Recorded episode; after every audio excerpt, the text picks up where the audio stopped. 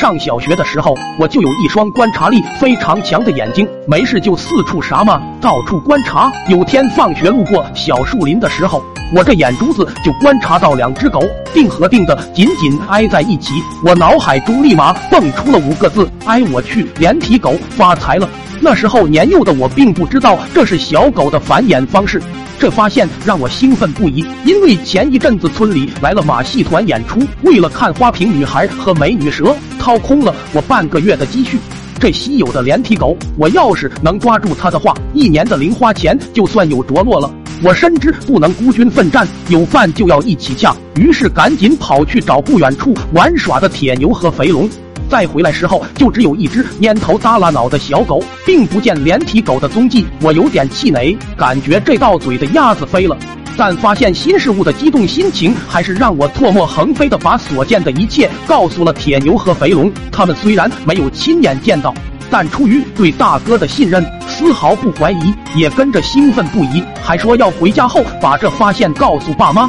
我们三狂少一路上兴奋地讨论回去爸妈能怎么夸赞，最后在村口分道扬镳。我用六亲不认的步伐回到大门前，一脚踢开大门，把刚要出门的老爹弹翻在地。我赶忙上去按住他的双肩，不住地摇晃，嘴里兴奋地喊着：“爹啊！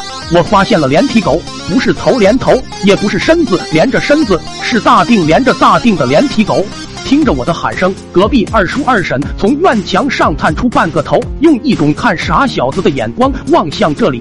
我心里知道他们是羡慕嫉妒我老爸养了这么个出色的儿子。老爸听完，并没有着急起身，他爬到家门口，倚着房门吃起了锅巴，然后意味深长的看了我一眼，欲言又止，最后站起身摸了摸我的头，说：“儿子，你很棒，但好东西要藏着掖着，莫要再往外说了。”第二天到学校，铁牛和肥龙的脸都肿了一边，一问才知道是被家长打的。说回家讲了连体狗的事，家长马上一巴掌甩来，说以后不要再说了。他们也不知道为什么，但得到肯定的我，对小狗的观察更有兴趣了。我又观察到狗方便的方式是不一样的。母狗是后腿蹲着，一抖一抖的；公狗都是对着墙根、树根撩起后腿。那么问题就来了，公狗、母狗的方法不一样，那我们人类是不是也不一样呢？我一直百思不得其解。终于有一次，二婶带我去赶集，回来的时候天已经晚了。赶上那集就想去村口草垛后面方便，让我帮他放风。我嘴上答应的好好的，可觉得这正是我解惑的好时机。于是趁黑蹲在树根后准备偷看，恰巧被来接咱俩的二叔发现了。他大声喊道：“你小子干啥呢？”我答道：“我我我尿尿呢。”二叔怒极，给我站起来！哪有男人是在地上蹲着的？我一个机灵站起身，对着树就抬起了一条腿。抖音。